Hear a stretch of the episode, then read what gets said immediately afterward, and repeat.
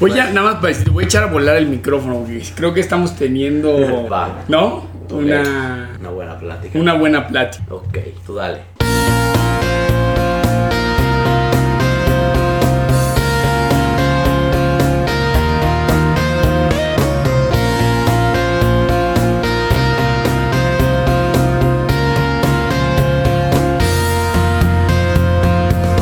Hola, yo soy Bruno Stump y tú estás escuchando Vinopod, un podcast en donde compartimos la magia y la ciencia del vino para locos del vino. En este episodio, entrevistamos a un loco del vino llamado Luis Fernando Aburto, conocido como el Friki. Pues por la región, o sea, ¿sabes? O sea, al final del día esta región se va a construir con el trabajo de todos. O sea, y creo que es como este dicho africano que dice que o sea, si quieres ir rápido, ve solo, pero si quieres llegar lejos, ve acompañado. Luis forma parte de un proyecto orgánico y agroecológico llamado Tierra de Peña, en donde se especializan en vinos naturales mexicanos. En este episodio, Luis nos dará una perspectiva diferente del vino, esta siendo agroecológica y holística. Luis es arquitecto por el Instituto Tecnológico de Estudios Superiores de Monterrey, Campus Querétaro. Además, estudió un diplomado en Administración y Desarrollo de Restaurantes por el French Culinary Institute de Nueva York. Luis cursó el curso en viticultura de la Escuela de Vino Artesanal en Querétaro, es sommelier y recientemente ha estudiado una maestría en agroecología y sistemas sostenibles para la producción de alimentos. Para Tierra de Peña, o sea, ¿cuál es la definición de vino natural? Para ustedes, ¿qué es un vino natural? Para nosotros un vino natural es el vino que arranca con levaduras del viñedo autóctonas. O sea, no inoculamos levaduras de laboratorio. Es un vino que no, no está filtrado, no está clarificado. La, los sulfitos son muy pocos. O sea, Son los que se generan durante la... ajá, y al final podemos sulfitar algo. Ok. Este, Son correcciones. Pues más que correcciones es como para que no evolucione tan rápido Mm. lo que tratamos de hacer y nosotros lo que hacemos es que dejamos la fermentación que termine y tratar de que no dejar este alimento, ahora sí que no dejamos azúcar residual Ok. para que no todas Cause problemas. Ajá, para que todos estos levaduras que quedan dentro, o sea, que se van a la barrica, no sigan trabajando, ¿sabes? O sea, tratar de dejarlo lo más limpio y, y lo más seco posible. Entonces, porque si dejas comida puedes tener una refermentación o algo medio raro en botella. Entonces, cuidan mucho ustedes justamente los defectos, ¿no? O sea, no tener defecto en un vino, ¿no? Sí, al final este es un proyecto que surgió como de mi papá y mi papá es, o sea, tiene este gusto por los vinos robustos y este, o sea, sí este gusto por vinos mucho más tipo español, ya sabes, con esta crianza Sí. fuerte en barrica. Mucha estructura, Ajá. Entonces, al final lo que logramos aquí es como una visión de él, una visión que yo he ido generando y tratar de fusionarla entre, pues para sacar algo que nos guste. o sea, estamos aquí o sea, porque nos gusta estar aquí. Claro. pues, o sea, nos tiene que divertir hacer lo que hacemos, si no, no tendría caso. O sea, es como nuestra visión de lo que, compartir nuestra idea de lo que es el vino con la banda. Es como un eje que nos guía, ¿no? O sea, no, no guiarnos tanto por modas. Y sí, o sea, ahorita... Que en el vino natural uno puede caer muy rápido en esa moda, ¿no? Pues en el- o sea, la verdad es que siempre hay modas dentro del vino natural y del, del vino, o sea, ¿sabes? Estaba siempre la moda esta de los vinos como súper robustos, Sí. de barrica Sí, y sí. estructurados, y ahorita ya está entrando como esta corriente de que ahora todo el mundo quiere como estos vinos de Borgoña llenos de fruta y súper sutiles. Sí, más, más sobre la elegancia, Ajá, ¿no? Entonces, pues también sí, o sea, al final sí estamos dentro de... O sea, el mundo también, o sea, todo se rige bajo estas corrientes. corriente, sí. ¿no? Y ahorita pues también vamos a empezar a ver esta onda de los vinos en como de Ánforas. ánforas y de concreto.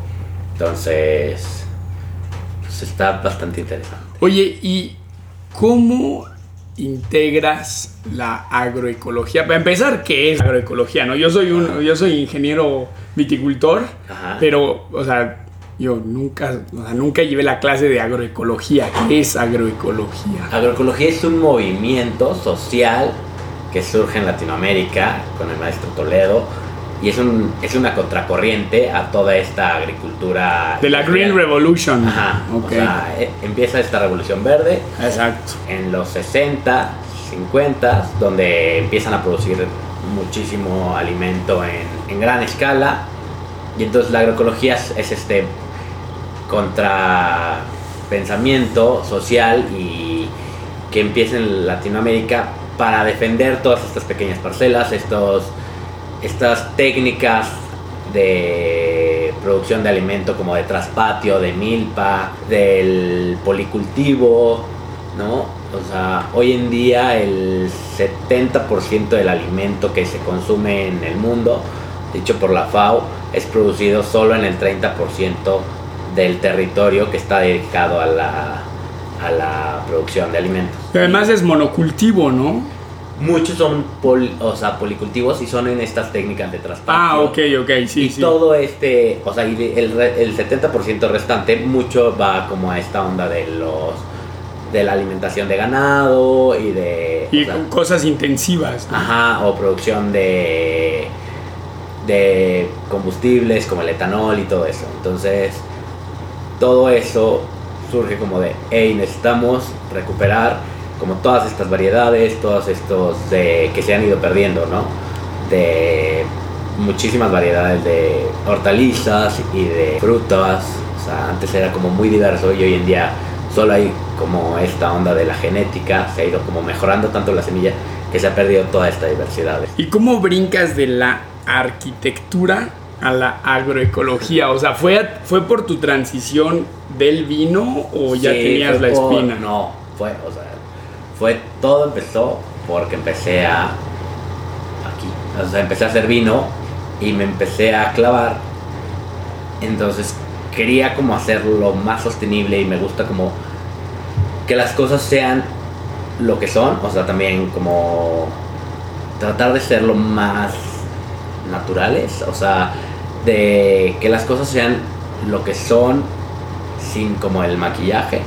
Entonces, yo creo que sí brinqué y me gustó muchísimo esta cosa. O sea, cuando estaba estudiando el curso de, de sommelier, hubo una clase de vinos naturales, donde los vinos naturales, pues, hay toda esta bolsa de mil cosas, ¿no? O sea, como de vinos que están llenos de efectos o vinos que están llenos de pues no sé, o sea, con muchísimo bread o que no están tan bien cuidados, ¿no? O sea, era como esto de, no, los vinos naturales son, siempre saben mal o siempre huelen mal.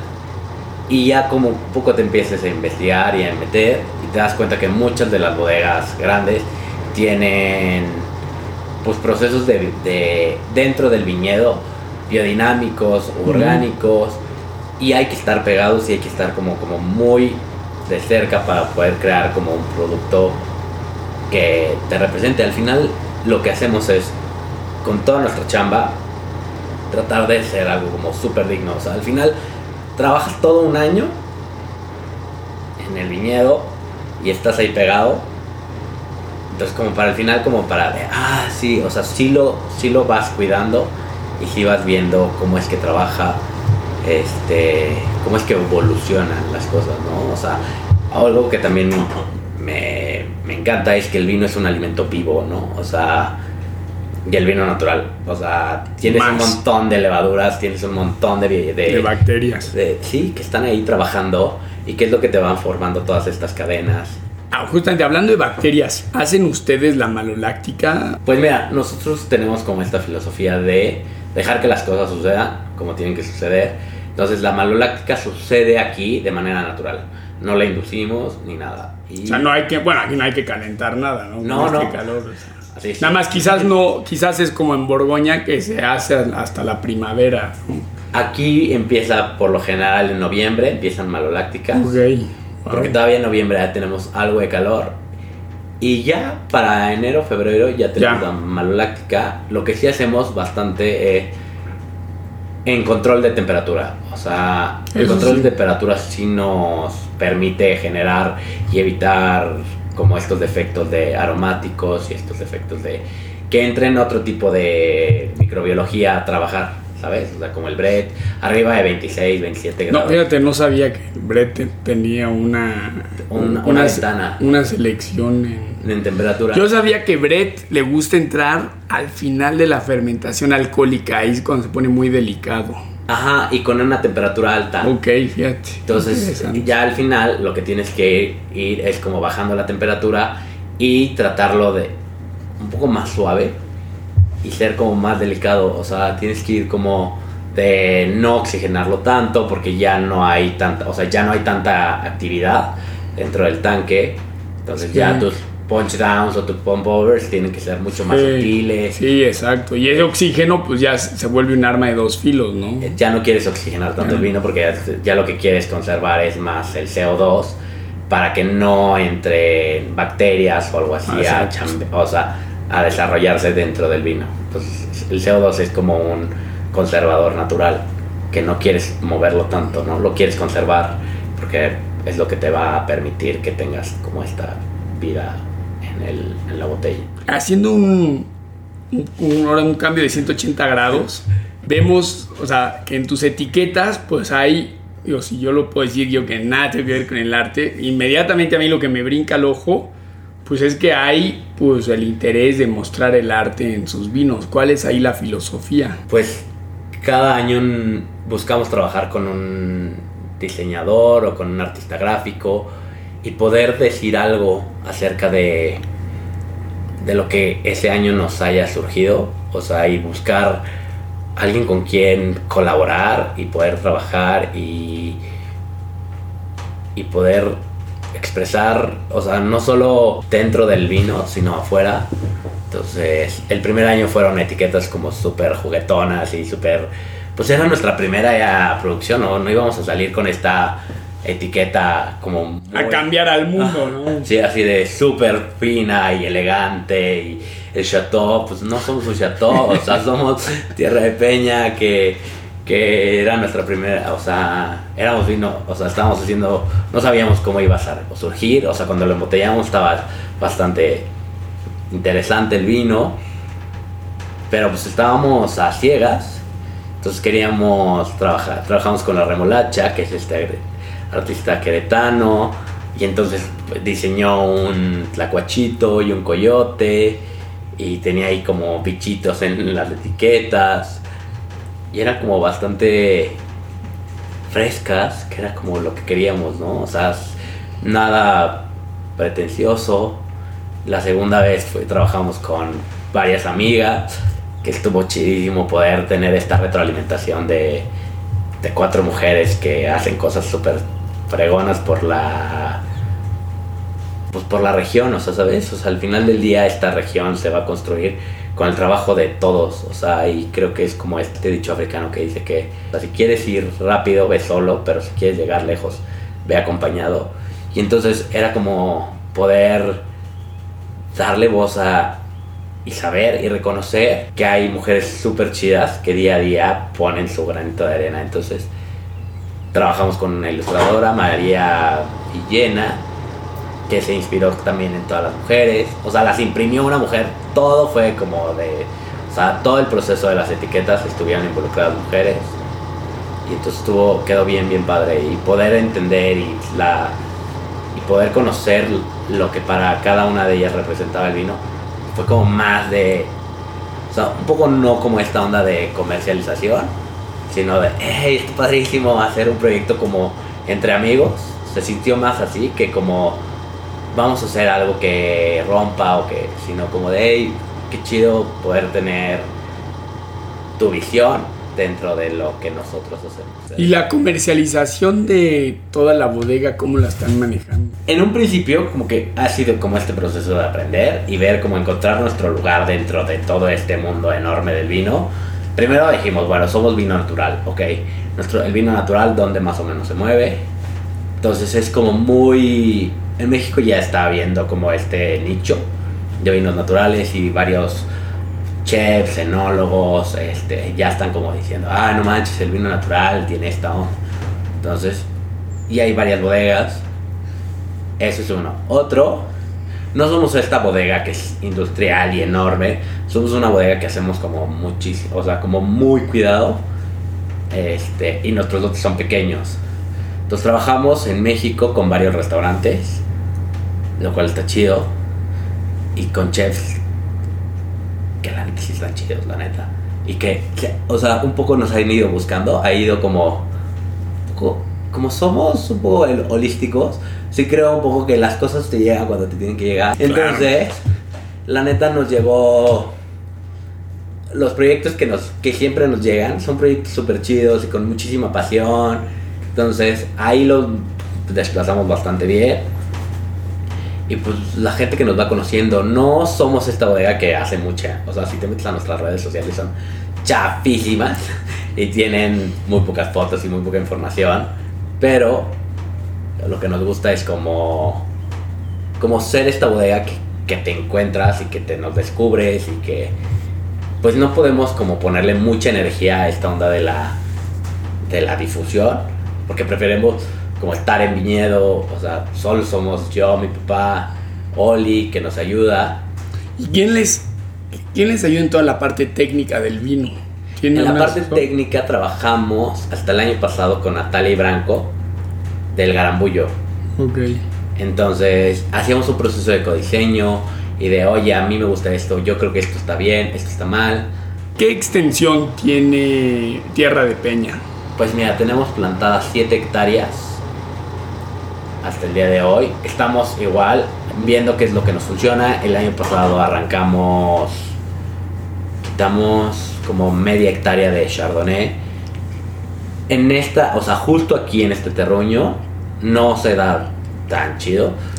O sea, le costaba un montón de trabajo, le faltaban horas frío, este, estaba, tenía un crecimiento bastante raquítico, estaba sufriendo la planta, entonces fue como un, somos un poco holísticos. Fue un proceso de agradecimiento así de, hey, ya, no te vamos a seguir empujando. Ya no te gustó, muchas gracias. Y pusimos Bionier, que como en la región aquí hay unos viñedos que están increíbles. El de Decote, el de Freixenet, el de... Entonces están... Entonces dijimos, bueno, pues vamos. Entonces un poco fue como apostarle a la región del Ródano ¿no? Esta región que es también como bastante seca. sur de Francia, ¿no? de Francia. Entonces, ver qué sucede ahí. También plantamos Grenache este, en lo que arrancamos y pues un poco apostándole para ver cómo es que se comportan justo aquí, ¿no? Porque pues los viñedos aquí en Querétaro no están tan pegados y no hay como esta onda de uno tras otro tras otro como en Francia o en Napa o en otras regiones del, mundo. Entonces, cada quien tiene un microclima, o sea, dentro del microclima que existe en la región, hay microclimas, ¿no? O sea, por ejemplo, de repente graniza, pero les graniza como por allá, por el Marqués, pero aquí no graniza, o sea, ahorita ha estado lloviendo mucho allá y aquí no ha llovido, entonces es como bastante diferente y tienes que encontrar tu, tu como cómo es que trabajas tu viñedo. Tú entender tu viñedo. Y ahorita que hablabas de lluvia, ¿cómo o, cuál es su filosofía respecto al agua? Estamos tratando de, o sea, creemos que es un recurso no renovable y es un recurso súper en esta región, que es el semidesierto. Escaso. escaso. Y además aquí te cae el agua cuando no quieres que te caiga y en unas cantidades que no quieres que caiga. que no quieres que caiga para, o sea, te para grados bricks. Estamos empezando un proyecto de terrazas para hacer, para generar estos bulbos de humedad y tratar de ponerle menos agua. O sea, es como un dry farming, sin ser un dry farming, porque un dry farming en esta región es imposible, porque en esta, o sea, época de marzo, abril, mayo, es sequísimo, o sea, es, o sea, alcanzas temperaturas muy altas, la humedad es nula, hay mucha... Además hay vientos, yo lo que he visto es que aquí hay unos vientos de locura y el viento seca. Y te se lleva toda la humedad. Se lleva todo, o sea. O sea, seca todo, sí, está bastante curioso. Entonces, un poco como ver qué podemos hacer para generar toda esta agricultura más sostenible a lo largo del tiempo, ¿sabes? O sea, buscar que el agua se quede en el suelo. Entonces para eso vamos a ocupar este, cultivos de cobertura, ya sea gramíneas o algunas leguminosas que fijan el nitrógeno, pero además te generan esta materia orgánica que mantiene y, la humedad. Y además le dan una estructura al suelo, ¿no? Ajá, Porque lo peor es trabajar el suelo y exponer, o sea, rompes esa estructura cada vez. Sí, lo secas, le vas. ¿cómo se llama?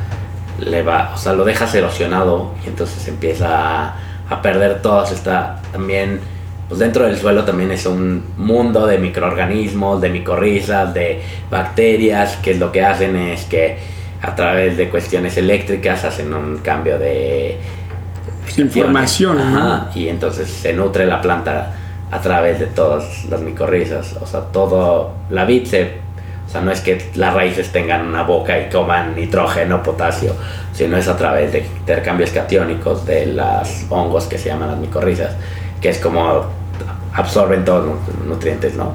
Son estas relaciones de, de, de simbiosis, ¿no? ¿Qué vienen para el futuro? lo que queremos es que generar todo, o sea, sí un viñedo, pero generar todo este sistema que sea sostenible, ¿no? Toda esta granja donde podamos tener animales vivos, que los animales vivos generan un montón de estiércol y eso repone y reestructura muchísimo la materia orgánica en, el- en los suelos. Entonces poder generar estos sistemas de rotación, como un sistema Wasan, un sistema de silvopastoreo dentro del viñedo, para poder un poco controlar. Entonces es como nuestro ideal, ¿no? Tener este ciclo cerrado de nutrientes para no traer, como inyectarle energía de afuera, ¿no? Ahorita traemos la composta, que es una composta certificada, pero poder tener como todo este ciclo de nutrientes dentro del rancho estaría increíble, o sea, ser más que un viñedo como una finca agroecológica. Sí, es, lo que yo ¿No? es lo Ah. que yo me imaginé, que es más un concepto agroecológico que, o sea, incluso filosófico, que más la bodega que quiere hacer vino, punto, ¿no? Ajá, como sí, empezamos por el vino, pero sí queremos, o sea, ahorita metimos, tenemos un carrito de gallinas que las metimos, ahorita ya las sacamos del viñedo porque ya empezaron a comerse nuestras uvas, entonces ya no fue tan simpático, entonces ya las movimos y así de, y también son de, o sea, las dejamos libres y, y estamos como en estos proyectos tratando de integrar como todo esto. Este, tenemos una Casin, que es una máquina de tracción animal que estamos justo por ocupar para meter, o sea, para airear el suelo. O sea, cuando metes un tractor, metes una, metes dos, tres toneladas, que al final sí vas moviendo la tierra, pero luego la En la compacción, ¿no? ¿no? Y la vibración. Entonces, cuando metes algo de animal, tracción animal, te permite tener primero una plantación mucho más cerrada y el trabajo es mucho más sutil. Además, bueno, esto no lo sé, pero quiero pensar que tienes, o sea, menos CO2 que estás emitiendo, ¿no? Ajá, haces una captura de CO2. Es una captura y como el animal pues no es un motor de dos o cuatro tiempos, pues hay menos. Sí, o sea, al final no utilizas estos estas cuestiones de energía fósil, sino es, o sea, es un animal que le tienes Es que energía animal, claro. Entonces, Oye, y a nivel, o sea, extensión, ¿planean crecer más o ya? Sí, nuestro plan es crecer a 15 hectáreas, que es lo que más o menos te permite manejarlo, porque ya después se vuelve más... Una sea, cuestión industrial. una cuestión pues, más masiva. Entonces ya no nos daría como para el manejo, necesitarías mucho más control. Tene- queremos hacer un policultivo, de hecho entre las calles y con todas estas eh, abonos verdes hacemos un policultivo, pero poder meter algunos olivos, algún huerto, tener los animales, entonces eso te va generando como todos estos sistemas. Al tercer año a cosechar, hemos ido aumentando la producción. Empezamos con una producción de mil botellas, luego fueron dos mil, ahorita sacar cuatro mil. O sea, y por hectárea podrías dar un número. Sí, más o menos estamos entre las 4 toneladas y las 5, no más de 5. O sea que hay, que hay que decir que es bajo, es un rendimiento Es un rendimiento bajo. y es lo que queremos, porque Ah. queremos no estresar la planta, no queremos vino. O sea, tú cuando pones una bodega tienes que decidir qué tipo de vinos vas a hacer, ¿no? Si vas a hacer cantidad o calidad. O sea, no puedes tener cantidad con calidad. O sea, parece. Si tienes mucha cantidad, la planta va a distribuir todos los nutrientes que tiene entre muchos racimos. Entonces lo que hacemos es podas en verde, tratamos de dejar de, de 8 a 10 racimos por planta, este, pues es un poco, y también ir conociendo nuestro terreno, ¿no? para ver cuál es la cantidad exacta. Oye Luis, ¿cuándo y cómo te pica el bicho del vino? Me picó, me picó por, por mi papá, fíjate, a mi papá fue el que le picó y era el que tenía en su idea tener este, un viñedo. Yo creo que no, él no tenía la idea de tener un viñedo agroecológico ni orgánico. ni Esa ya fue tu, tu, tu- Ese ya fue de mi cosecha. Cosecha. Entonces, sí, yo creo que él nunca se imaginó que iba a ser vino natural. él tenía como esta idea muy clara de hacer estos vinos muy robustos y muy estructurados y de manera muy pues más no tan artesanal y me invitó en 2014 a trabajar con él. Yo soy arquitecto y pues pues va, me aventé. Fue, o sea, yo no tenía tanta relación tan chida con mi papá, pero creo que esto nos ha permitido crear como una relación mucho más o sea, encontrarnos en el viñedo estuvo muy interesante, ¿no? O sea, como... eh, Tú que decías que las cosas llegan cuando tienen que llegar, está padre eso, ¿no? Que- Sí, o sea, como un poco, siempre como que estamos metiéndole como mucha energía a las cosas que queremos. Y hay veces que las cosas te llegan cuando te tienen que llegar, como te tienen que llegar. Y un poco sí es esta como nuestra filosofía aquí, ¿no? O sea, poco como enfocarnos mucho en las cosas que nos importan, como es el manejo del campo, el viñedo, aprender, este, y divertirnos, ¿no? O sea, que sea algo que nos llene y nos apasione poder llegar aquí y trabajar, ¿no? Eso es algo que, que nos...